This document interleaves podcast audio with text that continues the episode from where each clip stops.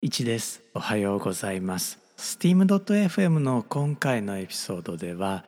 伝書鳩が伝えるメッセージについてお話をしていきます。伝書鳩どのようなテクノロジーでメッセージを伝えていくんでしょうか。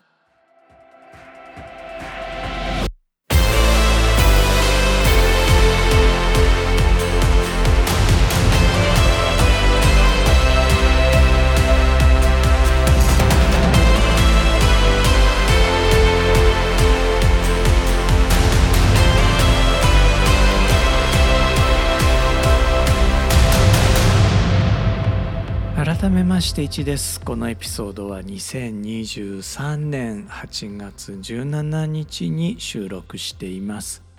このポッドキャストは僕が毎週メールでお送りしているニュースレター STEAM ニュースの音声版です。STEAM ニュースでは科学技術工学アート数学に関する話題をお届けしています。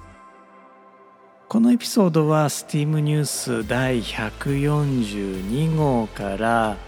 伝書バトが伝えるメッセージについてお届けします。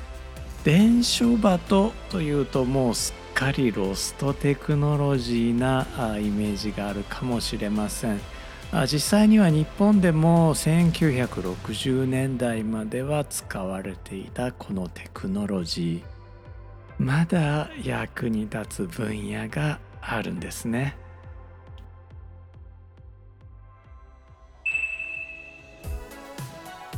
今の時代見かけることはまずありませんが1960年代までは日本でも伝書バトが通信手段として使われていました伝書バトは鳩の基礎能力巣に帰る能力ですね。これは別名ホーミング能力とも言いますがこの基礎能力を利用して鳩にお手紙を運ばせるものです。鷹に比べるとおっとりしている印象の鳩ですがその基礎能力は他の動物に比べても飛び抜けていて中には 1000km 以上離れた巣へ帰ることができる個体もいます。古代エジプト人たちも鳩の基礎能力に気づいていたようで紀元前3000年頃には鳩を使った通信を行っていました。ということはだいたい5,000年の間人類の通信を支えてきたということになりますね。基礎能力を持つ動物は多くアメリカでは飼い猫が 320km を歩いて家に帰ってきたことがニュースになっていました。そういえば古代エジプト人も猫が大好きだったんですね。でも猫にお手紙を運ばせた証拠はありません。まあそりゃそうかなとも思います。ただしこういった基礎能力はあくまでも巣に帰る基礎のためのものなので目的地を指示してお手紙を運ばせることはできないんです。例えばですよ新聞社が伝書鳩を使う場合鳩を一旦取材現場まで人間が連れて行って取材現場でお手紙を持たせた後本社に鳩だけ送り返すというような使われ方がされてきました。双方向通信が必要な場合はお互いに伝書鳩を運び合ってそこから送り合ったわけですね。つまり郵便や電話のように手紙送りますよ届きましたよっていうふうに双方向の通信が必要な場合はそれぞれの地域で育てた鳩をお互い交換する必要があったわけです。ロイター通信は1851年ロンドン創業ですが前年の1850年にドイツアーヘンで試験操業をしています。この時には伝書鳩を通信に使っていました。あ後にすぐにですね電信に変わるんですけれどもね。同時代のシャーロック・ホームズ小説でホームズが蒸気船を使って犯人を追い詰めていくシーンがあるんですが、まあ、この当時の印象ですよ。当時の印象としてなんというスピード感なんだというふうに言われた時代なのですからこの当時の伝書鳩は1990年代の電子メールのような存在だったんでしょうね。レース用の伝書鳩は 1000km を移動できたそうなのですが通常の伝書鳩は 200km 以内の通信に用いられました。現代の日本でもわずかながら伝書鳩が使われているそうで万が一迷った伝書鳩を発見した場合は U パックで持ち主に送り返すことが推奨されています。鳩を U パックで送るのって思いますがこれちゃんと公式ホームページで説明されています、えー、U パックに鳩を詰めることは OK なんです。迷った伝書鳩を見つけたらこれあの足にですね ID がついているのでその ID で送り先を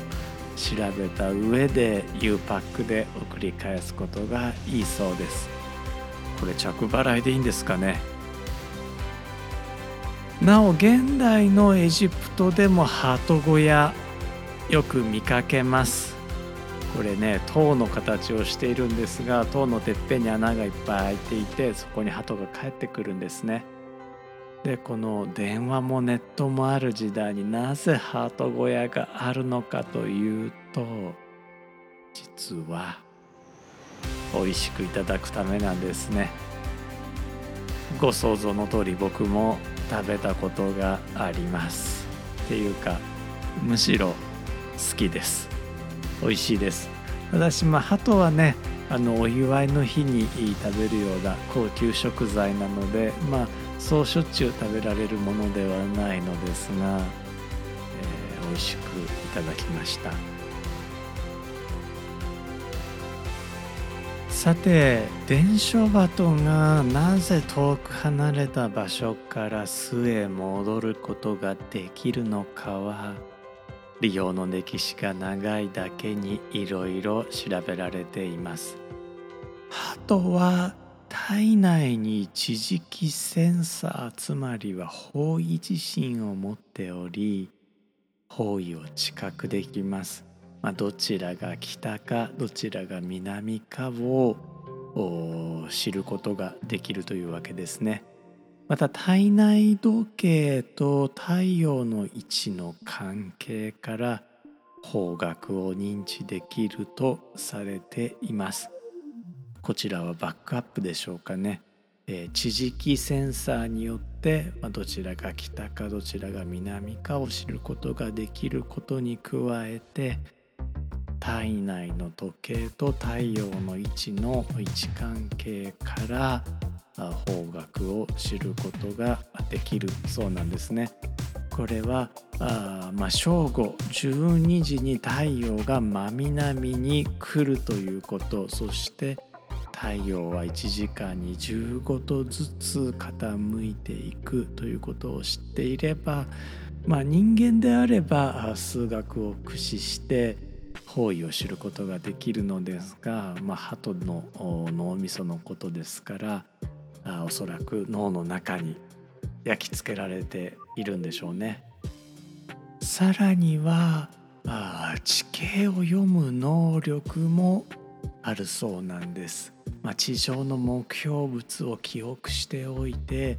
えー、この方向に進むと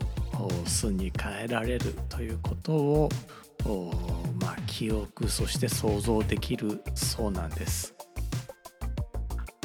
オリエンテーリングをプレイされたことのある方ならご存知の通り方位を知覚できるだけでも地形を読む能力があるだけでも目的地に戻ることはできません。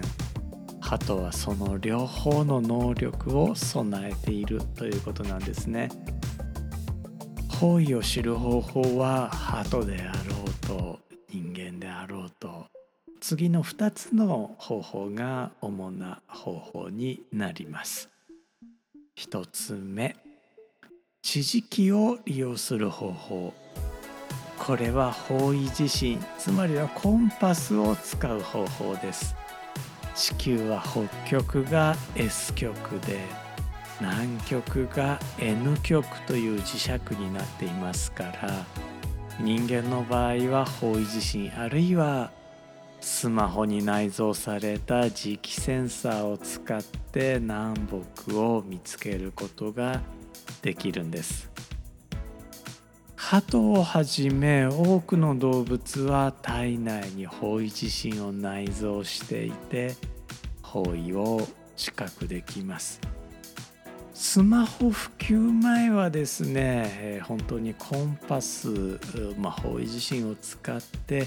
どちらが北かということを指し示して、まあ、これは考古学の調査の現場なんかではその方位地震と一緒に写真を撮ったりとかしていたんですが現在ではですねスマホの方位地震スマホの磁気コンパスを使うことが多くなってきています。まあ、これあの地表面ではあんまり関係ないんですが、まあ、緯度によってはですね北極っていうのがま地面の下に位置するので、えー、この磁気コンパスではなくて、えーと、方位地震の方ですね。コンパスの方こちらですね、えー、地面の中を指してしまうんですね。そのために、井戸によって重りが入っているんですが、まあ、我々世界の遺跡を巡る場合はですねそんなにたくさんの種類のコンパスを持ち歩けないのでスマホの磁気コンパスを使っています。話がそれちゃいました。2つ目。太陽の位置と時刻を利用する方法。太陽は正午に真南に来ますということはお昼12時の太陽の位置を基準にして1時間ずれるごとに360割る24時間で15度ずつずれていくことを計算すれば方位がわかることになります。例えば今午前11時だとすると太陽は真南から東へ15度ずれた位置にいるはずです。ということは太陽に向かって右へ15度行ったところが真南ということになります。鳩はこんなことまで脳内で計算しているんですね。鳥頭なんて言ってバカにしちゃいけないですよね。人間の場合地磁気センサーは内蔵されていませんし時刻と太陽の位置から方角を割り出すのもかなりの訓練が必要です。アナログ式の時計、まあ、これ針式の腕時計でなおかつ簡易方位針というねえ東西南北の目印が入っていてそれがくるくる回せるもの、えこれが入っていると便利なので、まあ、もしね、え停電であるとか、まあ、そういった有事に備える場合にはおすすめです。僕もねエジプトで使っていました。あの太陽のない夜はね北極星を使っていましたさて話変わって1990年のエイプリルフールの話題を最後にご紹介したいと思います。伝書バトを使ったインターネットが提案されたことがあります。これは正確には鳥類キャリアによる IP データグラムの伝送企画と題された短い企画書で生真面目に書かれています。大真面目なんです。そして2001年にはノルウェーのベルゲンで実証実験まで行われています。結果はまあ予想通り使い物にならないでした。ただしこのインターネット通信今正確に言うとインターネットプロトコルにこだわらなければ伝書バトにはまだ可能性が残されています。2009年オーストラリアのテレビ番組がこんな実験をしたんですね。700メガバイトの電子ファイルを 132km 82マイル先に送るのに1番電書バトでマイクロ SD カードを送る。2番自動車で USB メモリーを送る。3番。ADSL で通信で送る。この1番から3番のどれが一番早いかを競ったんです、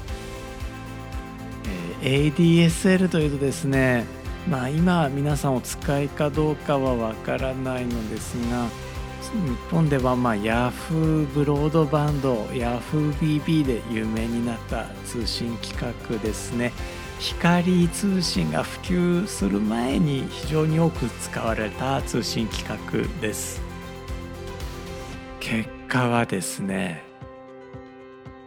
1時間5分で伝書バトが優勝。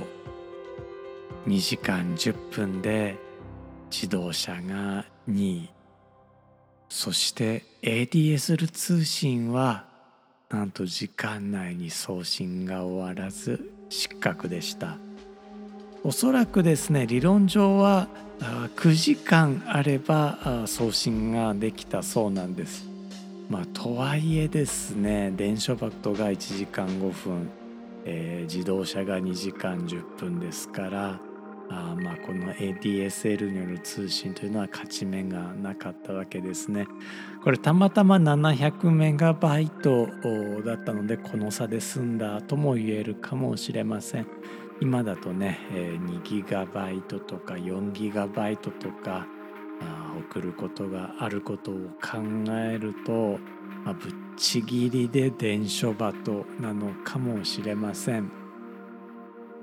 日本でも一番早いデータ通信方法は新幹線とも言うんですね。これ、えー、メモリー USB メモリーであるとかあ、まあ、USB のハードディスク SSD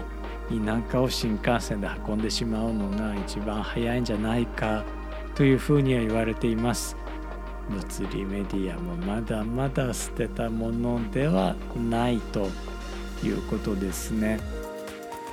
あ僕たちがエジプトで調査したデータをあの日本に持ち帰るのもいまだにですね、えー、インターネットを使った送信というのはやっていなくて物理メディアを飛行機で持ち帰るということをしています当然ね飛行機が落ちてしまうとメディアの中のデータも失われてしまうのでえ、バックアップをエジプトに残しつつ、え、そのコピーを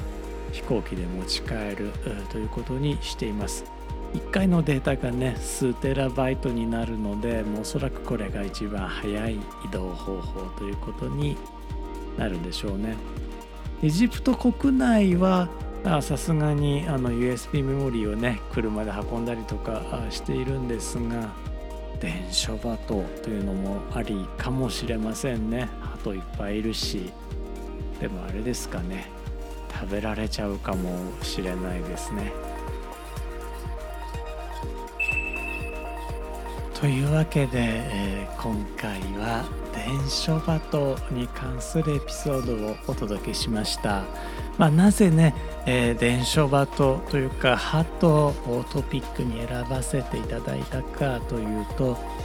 鳩のイメージを思い浮かべてみてください。鳩ってね、まあ、鳩派なんて言い方もしますが平和のイメージが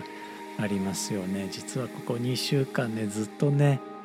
戦争と平和について、まあ、どちらかというと戦争について考えていたんです。なぜ、えー、戦争についてここ2週間考えていたかというと、まあ、もちろんね8月9日が長崎にとって原爆投下の日であるということもありますし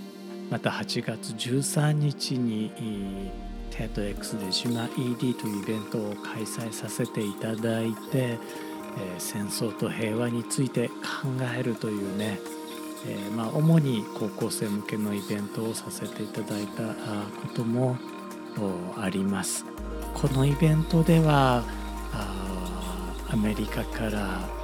アリ・ビーザーさんというねストーリーテラージャーナリストで、まあ、核兵器の脅威について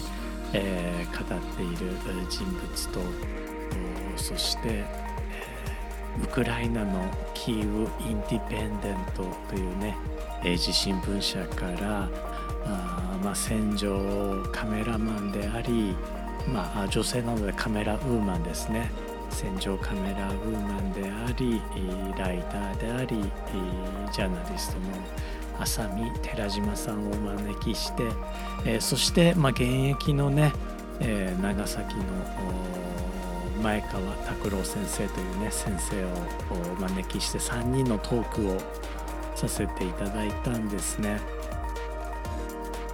アリ・ビーザーさんはこの78年前の原爆投下について時間を超えて語ってくれる浅見寺島さんは空間を超えてウクライナの本当に街が一瞬でなくなっていくところというのを我々日本人に伝えてくれる、えー、そしてね、えー、前川拓郎先生はこう人から人へつないでいく教師という仕事について話をしてくれました。また、まあ、このトークに先立って、えー、僕はあのカンバセーションピースというふうに呼んでいる、えまあ、小さなね公開パネルディスカッションさせていただいたのですがそこで原田小鈴さん、えー、調べひとみさんという被爆体験の語り部の方たちをね、えー、お招きして、えー、素朴な疑問をぶつけさせてもいただきました。そんなこんなでね、えー、少し平和にまつわる動物について語りたいなと思ったわけでした今週も最後まで聞いてくださってありがとうございましたではまた次回のエピソードで steam.fm の1でした。